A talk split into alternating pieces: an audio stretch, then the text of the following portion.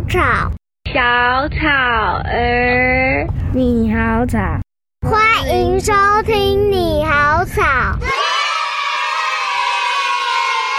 欢迎收听《你好草》，帮你赶走些烦恼。我是小草儿。今天我要邀请的这个来宾呢，我跟他怎么认识的，有点奇妙哦。就是呢，我是先看了一篇他写的文章哦，然后呢，一问之下，呃，我们有这个共同的朋友，我就请这个朋友呢帮我来联系他，于是呢就促成了今天的访问哦。那为什么会对他产生兴趣？因为他呢，在这个身心灵领域上面呢，呃，有很大的研究。那因为我觉得呢，年纪越来越大之后呢，我觉得我们要追求的就是身心灵要都健康。所以我觉得这个课题呢，应该是很适合追求身心灵健康的你我来共同吸收，然后一起来学习哦。那我们就来欢迎。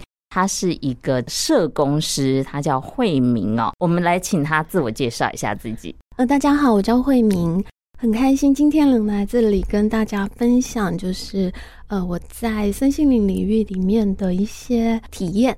呃，我的灵性名字呢叫 Ines，哦，这名字很特别。我刚开始还不太会念，我直接用拼的，你知道吗？对对，因为灵性名字它跟英文名字不一样。它的那个来源是根据我们灵魂特质的一个能量去收取到的一个讯息，然后 Innes 呢，大家可能听到会觉得，诶，这到底哪来的？它的能量核心在哪里？那个时候我也问了我的老师，然后他说是来自于印加，印加帝国哦，对，那个时候印卡，哼哼哼，那边的能量，所以我带着而来的能量就比较偏是巫医。巫医，巫医是什么？萨满。嗯，所以如果我们用灵性的概念来看的话，他就是跟大自然工作的人，然后会知道很多的知识，可以传递给大家，然后带给大家一些不一样的观念。哦，那如果我想要取灵性名字也可以？嗯、呃，每个人都可以，每个人都可以。那应该要怎么样取？它会是呃，根据当你非常想要知道你灵魂的特质，跟你这辈子想要，就是身为这个人。你想要做的事情，怎么样发挥到你灵魂最大能量的时候，嗯，呃，你自己如果说够通透的话，你自己就会听到属于你的那个能量的那个音。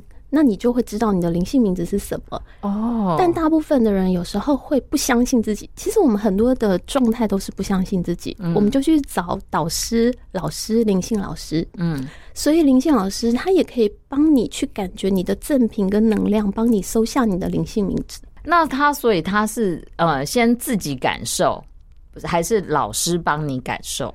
每个人的路径不太一样哦。Oh. 我那个时候是因为。在很多的生活经验跟工作经验后，我走上了一个灵性学习的道路。嗯，那那个时候，呃，我的老师他就说：“哎，可以帮我取灵性名字。”嗯，他问我要不要，嗯，因为他收到了。嗯，然后我就跟他说：“好。”那我就坐在前面，我们两个就是静坐这样子，嗯，然后对坐，嗯，他就接收我的讯息跟那个去听去感觉那个声音是，然后他就跟我说：“Ines。”就是他讲完之后，你喜欢这个名字，我就觉得哇天哪！嗯、那时候你就会想说，哎、欸，这个名字为什么这么熟悉？就那个能量感觉，念的时候就觉得好熟悉哦，似曾相识。对，嗯哼哼。然后后来他就会告诉你，这个能量带着的特质是什么？嗯，然后这个特质，他就告诉我说，你带着印加的能量而来。嗯哼哼哼。然后我就在想说，哇。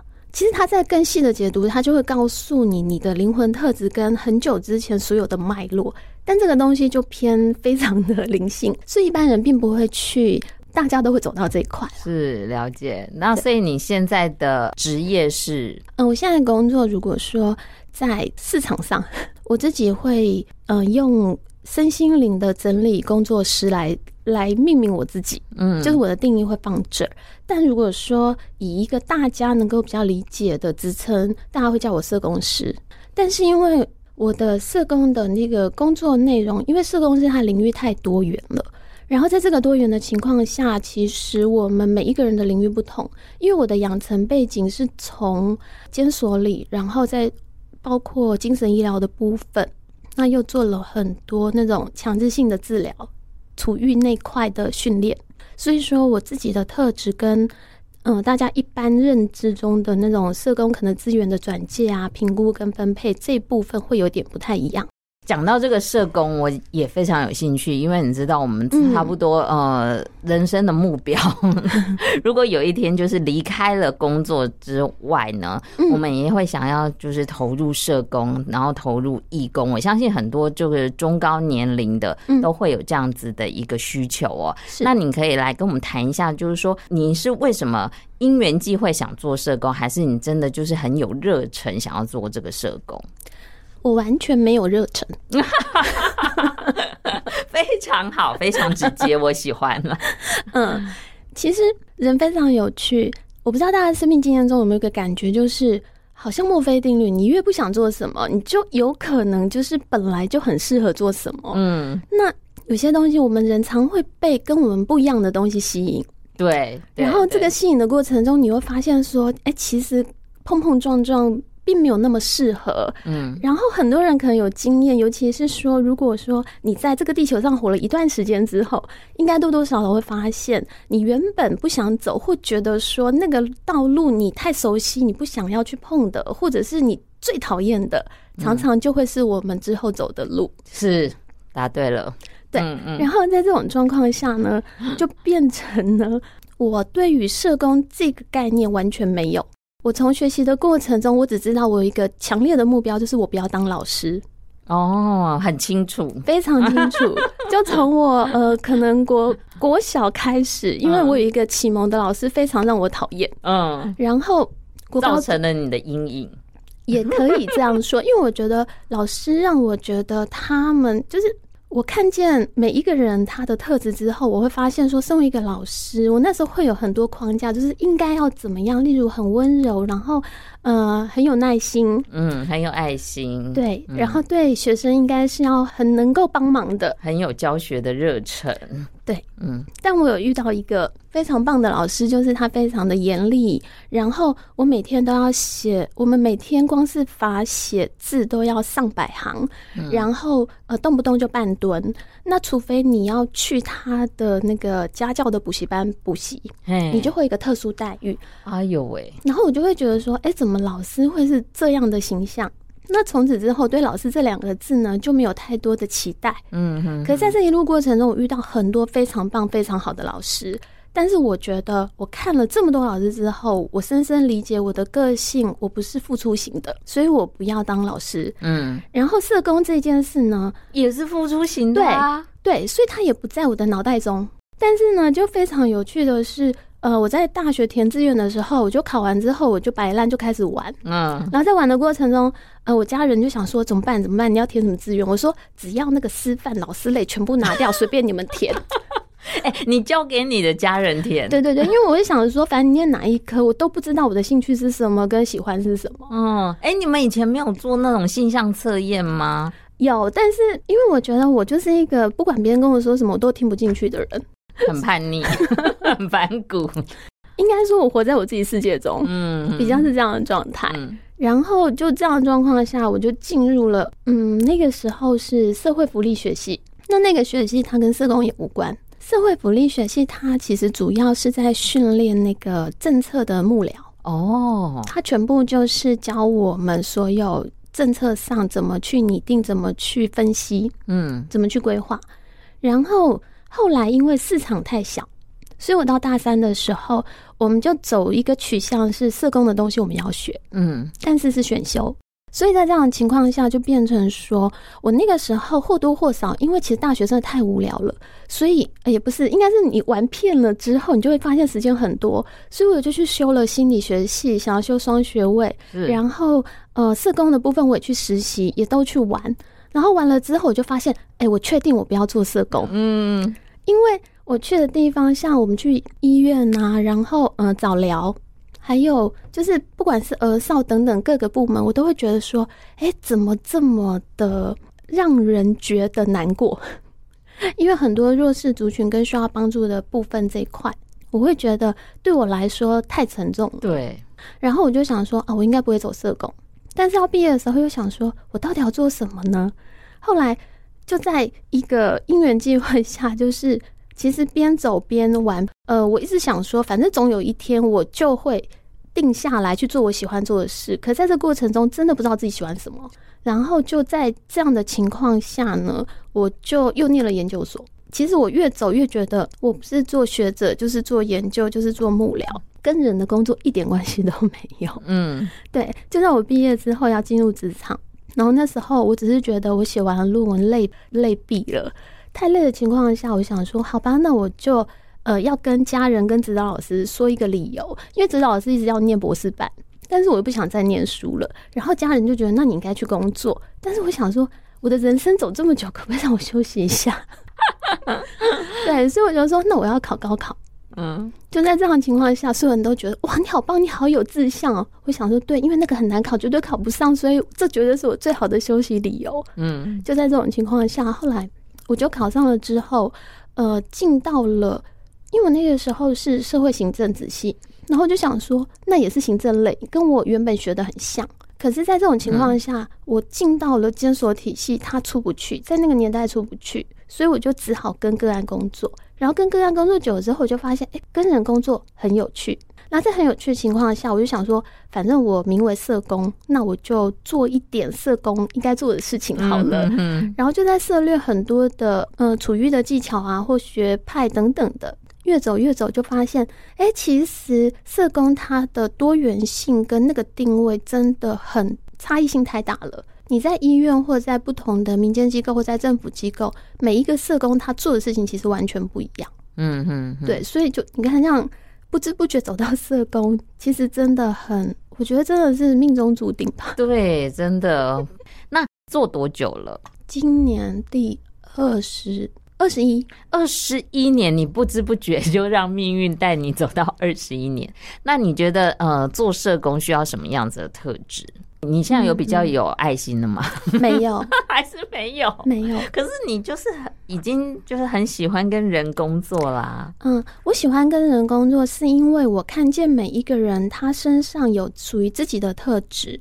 然后我的取向跟我自己的价值观比较是，我想要让每一个人发挥他的特质，而能够活得很开心，跟活得很适合。嗯，但是那个跟传统，如果你对社工的定义来说，很多人虽然说我们一直说案主自觉，把案主的很多的责任跟权利交回他身上，嗯，可是像福利依赖或有一些个案的状况，他就是一直在他旧有的循环中。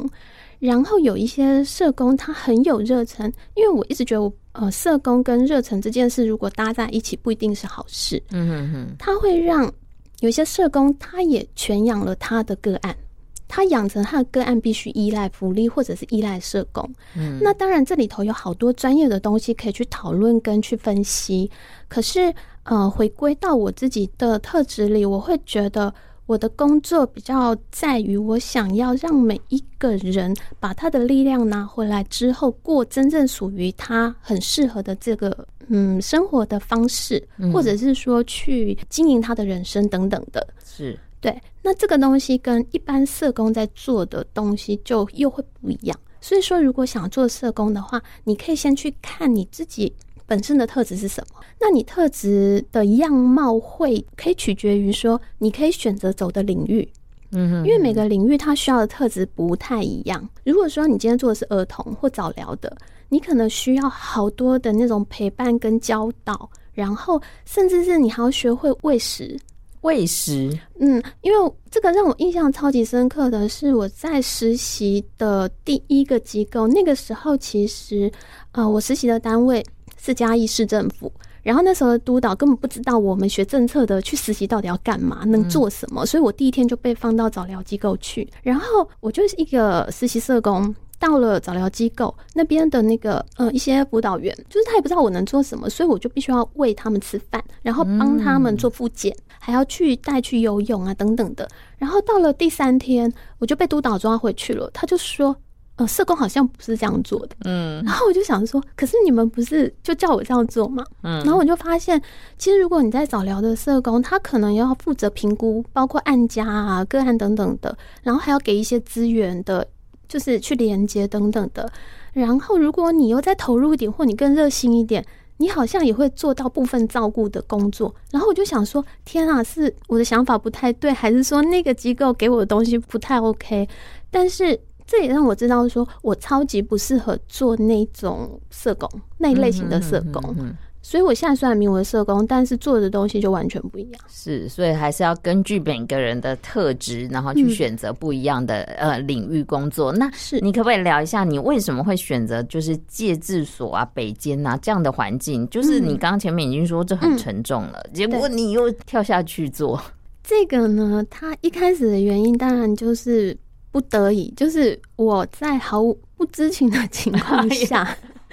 就是被分配到那里，嗯，然后一开始去戒治所的时候，那时候真的还蛮惊惊喜跟惊吓的，就是我以为我是去法务部，然后做行政类，但是呢，法务部向下的单位就是监狱。那时候的戒治所，台北戒治所是附设在台北监狱底下。那个时候我一去，我记得我第一天上班，我去见习，我就面临到一千两百个。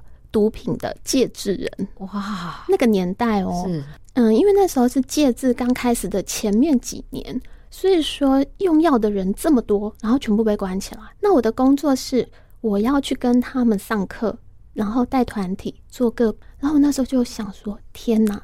我可以做什么？对，可是，在跟他们工作中，因为药瘾者他的状态跟他成瘾的情况不太一样，所以说，如果他成瘾没有那么严重，不是重度成瘾，或者是说老烟毒的话，其实你会觉得工作起来有希望，你会有一些些希望感。那是在刚踏入跟药瘾者工作的时候的一个感觉。但是做久了之后，其实慢慢对于精神的东西，还有对成瘾的概念，所有的身心的概念很熟了之后。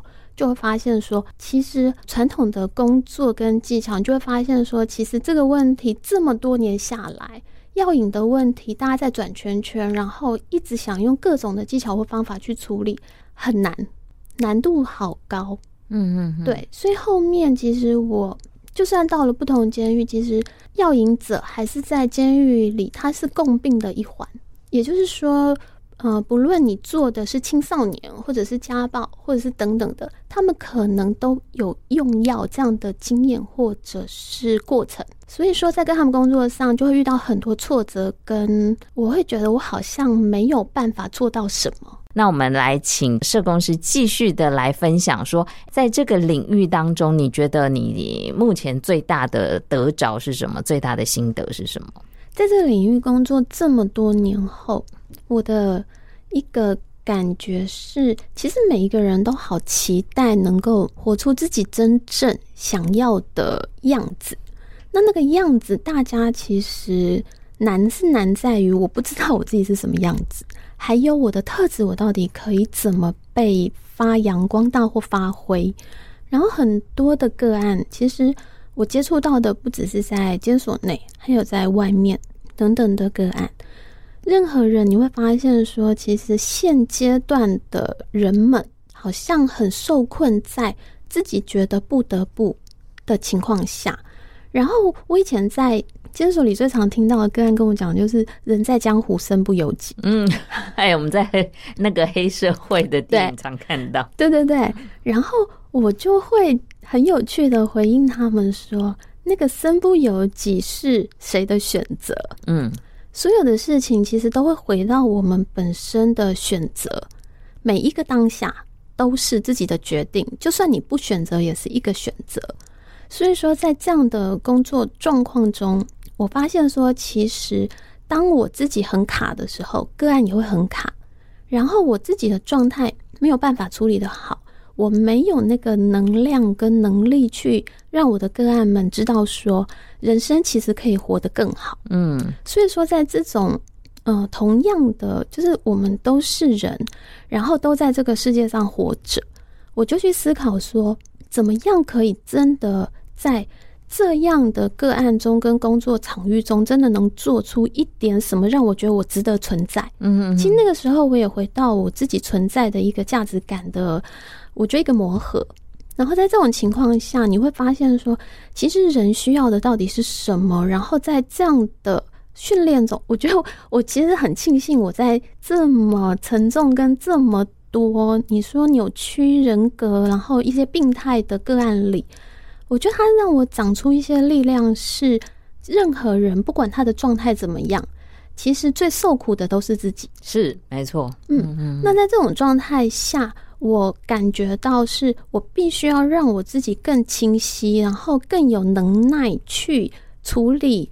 我自己跟他们，然后甚至是我们在共同工作中所衍生出来的任何的东西，因为我们跟任何人的互动，会发现有趣的一点是，有时候哦，啊哦，我举一个比较大家比较可能生活中会常遇到的状况，就是有的人他会觉得老板很烂，然后呃，这个老板怎么这么的不讲理，或者是说让我觉得很辛苦的工作，嗯，但是呢，我为了要这个薪水，所以我不得不，就有点像我的个案，人在江湖身不由己的概念。是啊，我们很多社畜都是这样，上班族都是这个想法。是，但是你有没有发现，就算你鼓起勇气，你换工作了。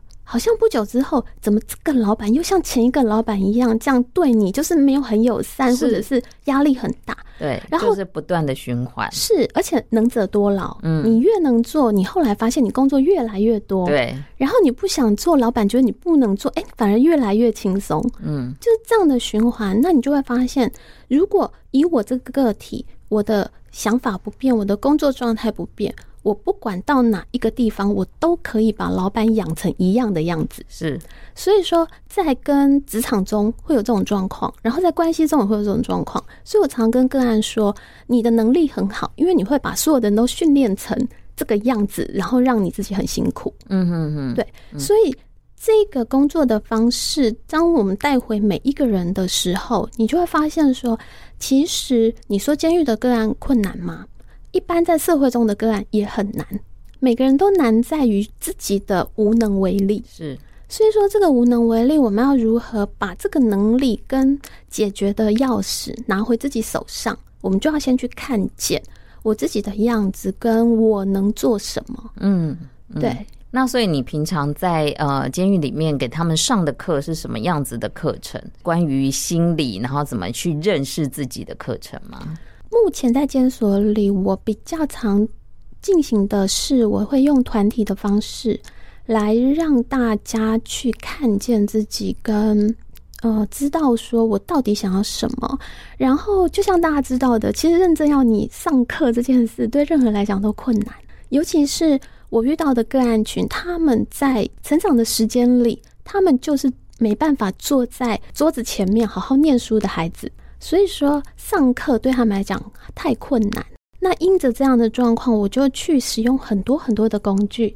所以我用团体的方式，然后我会用呃塔罗牌啊，或圆形卡啊，一些卡片类的，然后甚至结合一些呃生命灵数、姓名学啊、易经占卜啊等等的。而对我来讲，这些都是一些工具跟媒介。我只是要靠近我的个案们，让他们知道说：“哎，你有一些状况，其实我看见了。那你想不想多说一点？然后借由这样的状态，其实引大家出来，就是把大家所有的问题全部丢出来，然后一起去讨论。嗯、那因为在嗯监所那样的环境，我会习惯用团体的方式，是因为我不想要让每一个人的事情变成一个秘密。”有一些可能做个案工作者，就是一些专业人员，他们会觉得做个别才能够去处理一个人的问题，而不是用团体的方式。但是在我的工作经验中，我我看见的是，如果说你把你个别化的问题让它变得更秘密，有的时候他要去解决的难度就会更高，因为我们会觉得我是特别的，我是独一无二的。当然，这个一定是我们每一个人都是特别又独一无二，但是。在我的工作的个案量这么大的情况下，我想要拉出来的是一个普通性，跟让每一个人把自己觉得秘密跟隐私的东西，它其实可以慢慢的看到阳光，让它曝光，然后呃，你讨论你能讨论的部分。因为我觉得每一个人都有一个基本的能力，是我看见了某些东西，当这个东西打到我的时候，我很多深处的东西不用讲，但是我可以带着这个东西去处理我背后更多更深的东西。所以说，用这样子的方式，我自己就可以打开很多很多的可能性。嗯哼，那我的工作就比较常会使用的是一个小团体的方式去处理跟进行。嗯，那如果是上课的部分，它就会比较是呃知识性或某一些概念性的传递。嗯哼哼，对。然后这个部分我，我我这些年比较常运用的，会在帮专业人员的授课部分。那个案的话，他们会找你分享你那他们心中的一些难处啊，一些困难的地方。那这时候对你来说，你的因为我觉得社工就好像是呃，垃圾桶一样，必须要接受到呃对方很多的情绪，很多的呃不舒服、难过、沮丧这些愤怒这些。那相对于你们来说，你们的心理压力会更大吗？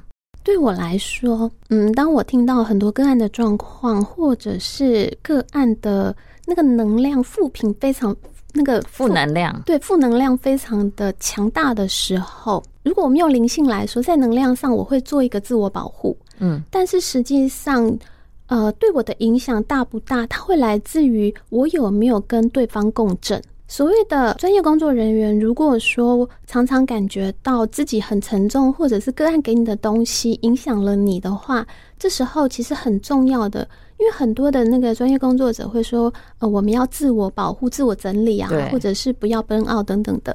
但这些东西，它会有一个更核心的东西是，如果个案的状况很糟，而你掉进去，甚至吸收了他的某些能量，其实我们要回来看的是。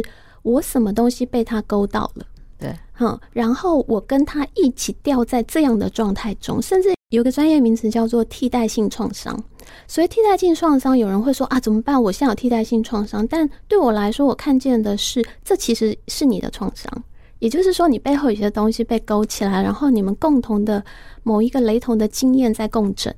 那这时候你要去处理的反而是自己的问题，嗯，所以说在这个工作过程中，我的压力大不大，在于其实当我在跟个案工作的时候，我跟他工作，我还会有一个第三眼，就是说我第三视角的概念，然后去看着这一切的发生，所以我同时会整理自己我的内在，整理个案的内在，还有用一个更高的角度去看这一切的发生，我要如何的去整理，很忙诶、欸，你们。嗯 其实你习惯了之后，你会发现它是同步在进行的哦。对，嗯，所以说个案工作的状态中，你会发现你自己一直被整理。哎、欸，所以你相对的你在进步，我觉得是 是吗？我非常感谢我一路走来的个案，嗯、因为我会觉得好像他们帮助我，让我的人生变得比较完整。了解，这就是有点像做教学相长的概念。嗯、我觉得都是，是、嗯、因为每一个都是人，你就是有点像是呃肉搏的概念，嗯、就是我们是肉身去跟他一起去处理他的问题。对对对，好，那你如果有压力来的时候，你要处理的时候，嗯、你有什么样子的舒压管道吗？其实灵性这条路它，它它很吸引人，很有趣，但你要说它很神奇吗？很多人把灵性想得很飘。那个不落地的灵性对我来讲，其实在我一路学习的过程中，也看见好多在那个圈子里的很多朋友一直飘在空中，然后用各种灵性的方式去去处理他内在的一些压力跟不平衡。那对我自己来讲，因为我看见了太多太多的东西，所以说我比较是当我觉得累或我有状况的时候，我会回来我自己的内在。那我会用呃静坐冥想，或者是说对我自己有帮助的能量净化，就是因为我学习过蛮多技巧的，所以我会让自己回到一个呃比较纯净通道的这样的方式来调整跟休息。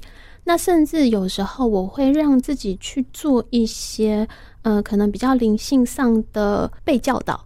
那被教导的部分，我就会觉得我好像又更能够用人的概念去理解所谓每个人，然后这个宇宙跟所有存有的状况。嗯哼哼。那因为如果你真的讲灵性的部分，它有好多好像看似很玄的东西，可是一切都在冥冥中。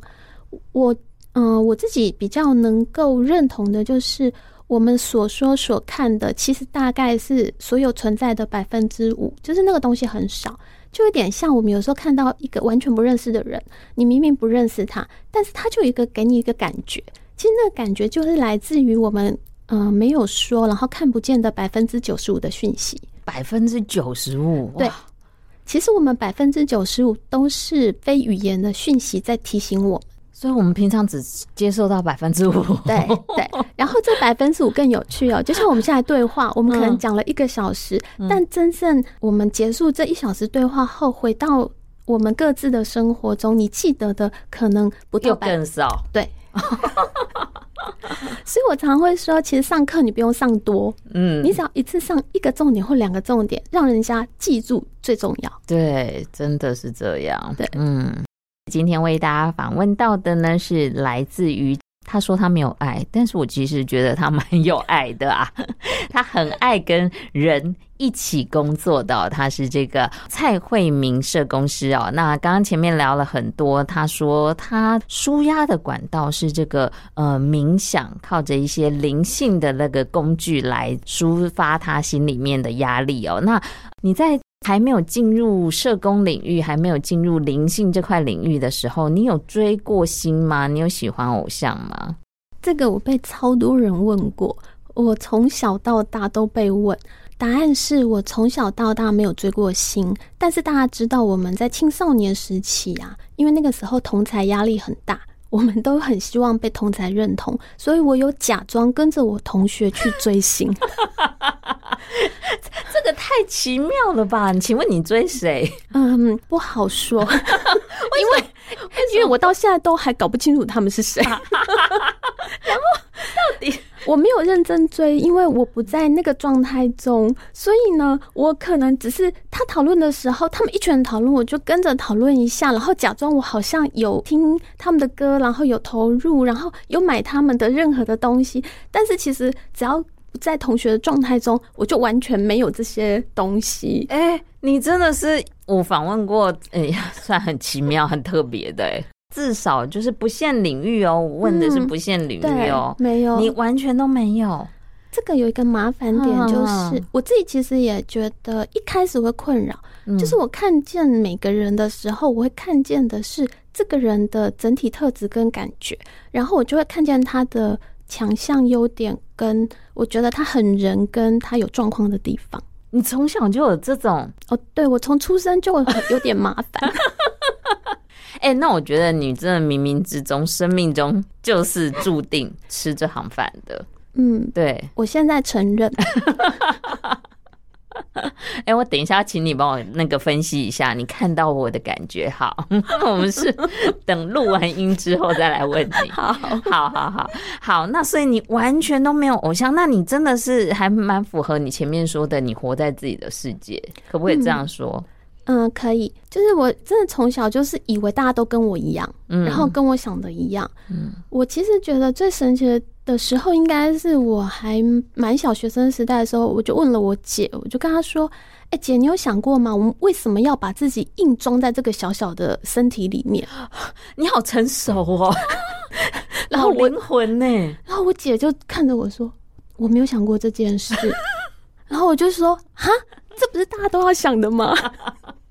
哎、欸，你是不是小时候就已经计划好你的那个人生的目标了？没有。你记得我们之前一开始讲的时候，我说我真的不知道我自己要干嘛。对，但是我觉得你好像有勾勒出你未来要干嘛，但是你没有，还没有明确。我觉得小时候那个状态只是觉得人为什么要这样被局限，好成熟哦。可是我后来为了融入大家，所以我真的把自己压抑到就就会完全失去了，因为。如果你说直觉力很强或敏感度有，我小时候真的很那个超强的，但是在成长过程中，真的被我们的教育跟整个社会化的历程，我觉得我之前被社会化的蛮成功的，嗯，然后被教育的蛮成功的，所以那些东西就会被被压下来。然后就会比较有辛苦的历程，我相信很多人一定也有这种感觉，就是你一直在过自己不是那么喜欢，可是又符合别人期待的生活。是是，好，那刚刚前面哦，你有讲过说你会透过这个冥想来这个让自己舒压，嗯、冥想是不是对身心灵进入这个身心灵领域是很有帮助的？冥想跟静心不一样。冥想的话，我们会有功能性的去做一些调整，或者是让自己进入到不同的状态里。嗯、那静心的话，它就整个可以让你放掉，但一般人难放掉是，其实大家认真思考一下，就是我们每天的脑袋转的非常的乱，然后那个思绪一秒可能几千个讯息都在转啊转啊转的，嗯，对。所以在这种情况下，每一个人适合可以让自己静下来的方式不同。那对我自己来讲，因为我试过动态的静跟静态的静，我没有办法接受动态的静，嗯、呃，因为。我在想，有一些人，他你可能是对于完全要让你安安稳稳的、静静的坐在那里，其实非常痛苦。你会觉得全身好像都在痒，嗯，然后有毛毛虫，然后在那边咬你，你都没有办法静下来。这时候，你可能可以试着去看看，你是不是比较适合动态的、动态的冥想或静心。那这一类的，它也有相关的训练或课程。嗯，有的人是越动起来，他可以越安静，他的大脑可以静下来。那就要看每一个人适合的方式是什么。而我自己发现，当我很静下来的时候，我可以静到完全不同的。我觉得那种感受性，可能只有呃，你进入过比较深层的那种冥想或静心状态的时候，你才会知道呃，我我在讲的是什么。嗯，但那种状态，你就会发现。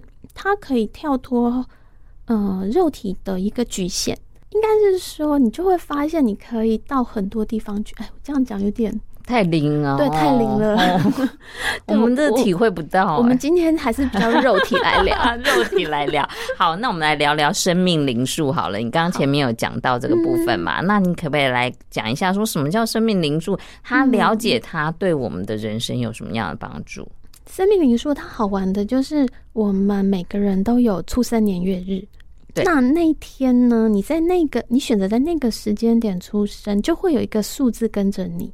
那这个数字它它是属于西洋的一个数学或占星啊等等统计的数字，它去归类，它跟我们用呃所谓的紫微命盘或者是什么八字，其实都很类似。对我来讲，它都是一个人类在整个宇宙星球运作的过程中，在那个点，当你出生的时候，就会有一些能量跟着你而来。所以，生命灵数它也是这样的一个原理。当你把你的出生年月日西元的，就是例如你是一九九一年出生的，然后你就一九九一一月一号，你就把每一个数字当成单一的数字加起来。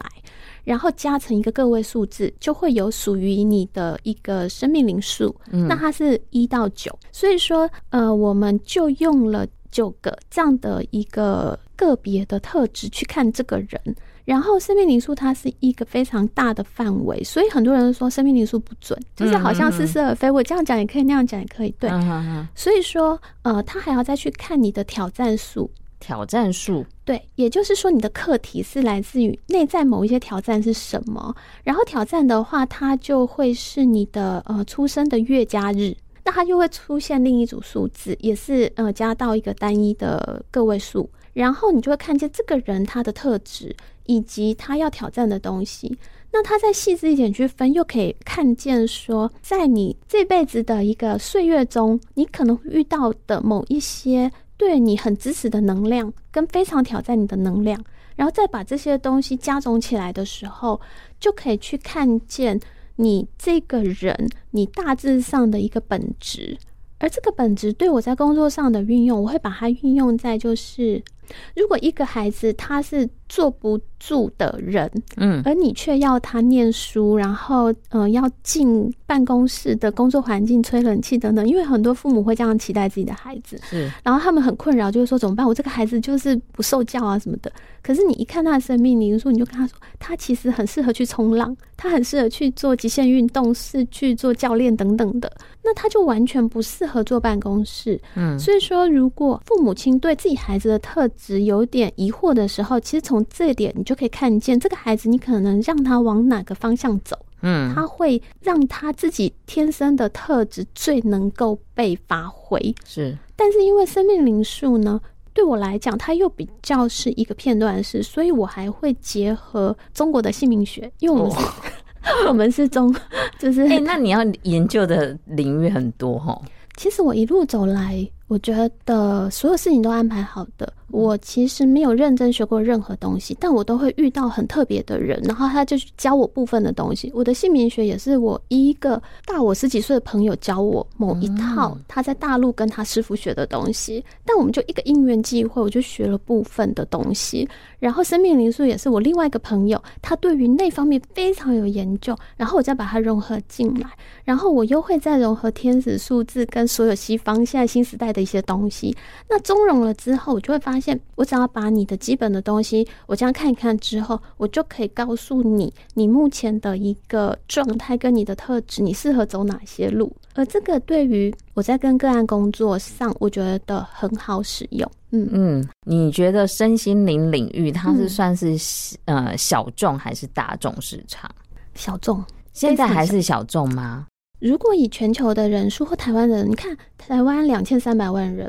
但真正相信跟能够理解身心灵的人很少，对，但是它有趣的地方就是，大家一直在说最近这一块很热门，很热门。但你认真的去看你身边的人，其实我们只要往身边去看，好，你身边十个人，有几个人你跟他谈到身心灵的时候，他会说：“对对对，我觉得好棒，我很有兴趣。”对，现在的能量啊，世界宇宙怎么变化？然后还是说你比较常听到的是。讲什么身心灵，我吃都吃不饱了。然后现在到处都有战争，到处都怎样？你还说什么灵魂要提升？然后我们现在会进入水平世纪黄金时代，什么等等的，就是很多的东西你会听到的，不全然是能够认同或能够理解这一块。是，所以对我来讲，目前我工作到现在，除非啦，你跳进的领域就是你交的朋友都是灵性这个圈子的朋友，你就会觉得哇，这个世界全部在往灵性的方面走。但如果你再去普罗大众，你再多看一点身边的人，或者是呃所有的人来讲，他毕竟还是比较少，而且几乎啦，我只能说，我虽然不是很喜欢那种阶层的概念。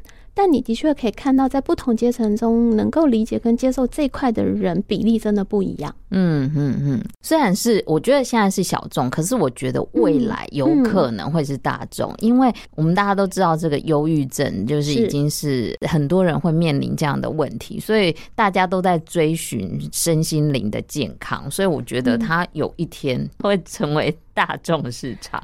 其实我也蛮期待的，嗯，就是大家能够。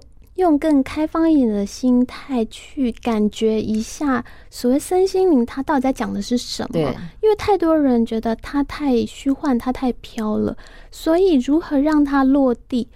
认真来说，其实身心灵它真的很务实。你只要能过得好，每天好好的吃喝玩乐，其实就是很灵性的一种生活方式。对啊，没错。对，嗯、那就像你刚刚萧草讲到的那个忧郁啊。忧郁，大家我好多个案都说好忧郁症，忧郁症。嗯，其实任何的诊断，你要去下这个定论，这个名称，你把自己放到这里的时候。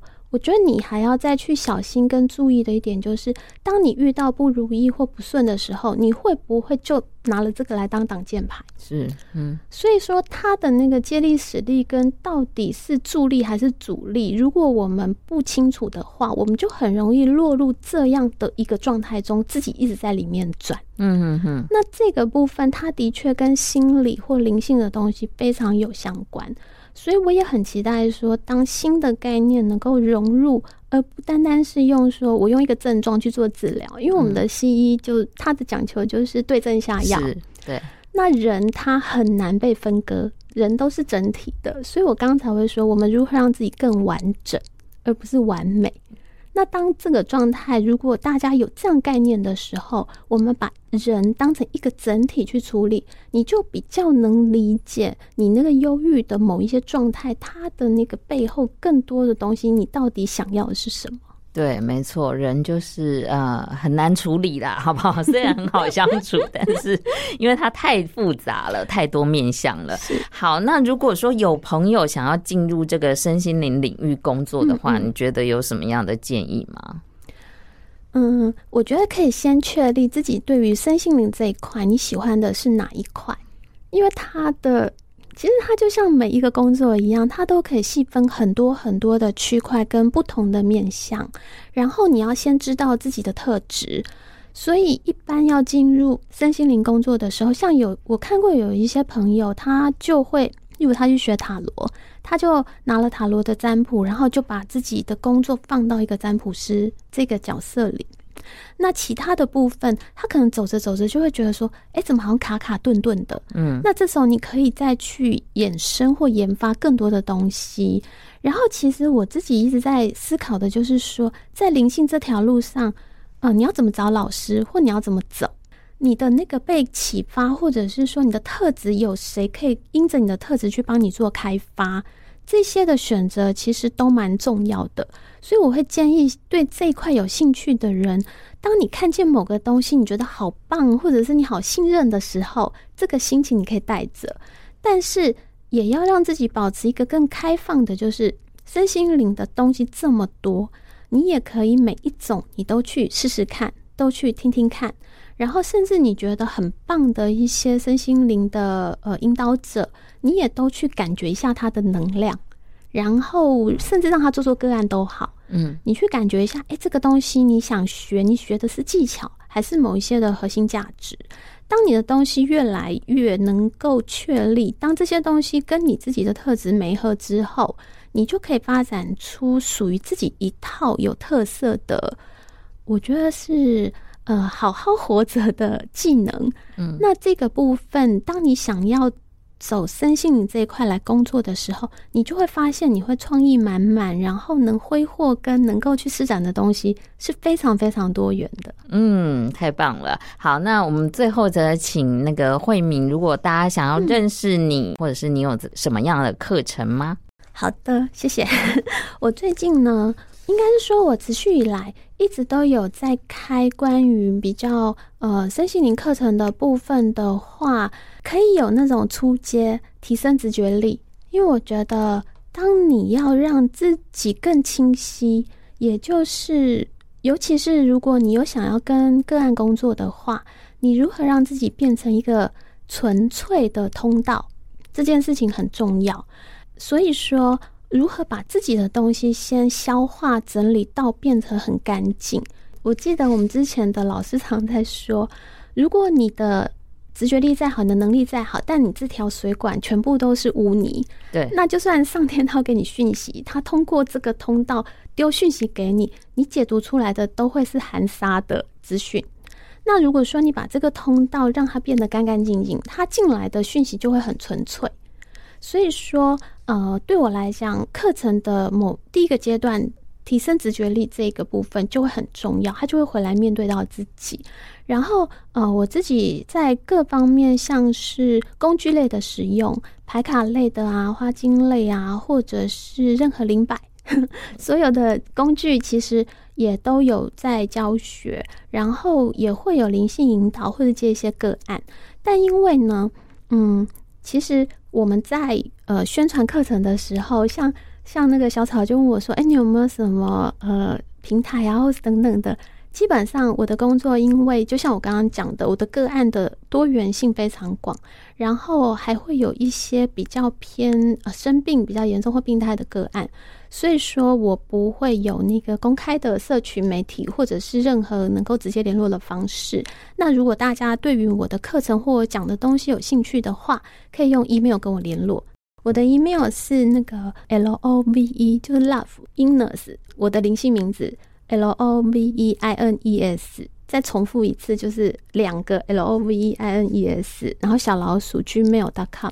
好，那如果大家不清楚的话呢，到时候小草儿也会 po 在我的社群，然后大家可以上网搜寻一下小草儿，我就会把相关的资讯贴在下面。好，那今天呢，真的时间的关系哦，谢谢惠民社工师来跟我们分享这么多精彩丰富的身心灵相关的资讯，还有提供呃让大家可以更了解、更清楚这个社工的轮廓哦。也希望呢，惠民社工师要继续的为大家服务我。我觉得你们真的是太伟大了，谢谢大家收听你好草，喜欢的话记得帮我按下订阅哦，也欢迎加入我的粉丝页 FB 社团还有 IG，大家可以去搜寻关键字小草儿或者是你好草，是花花草草的那个草哦，应该就可以找到了。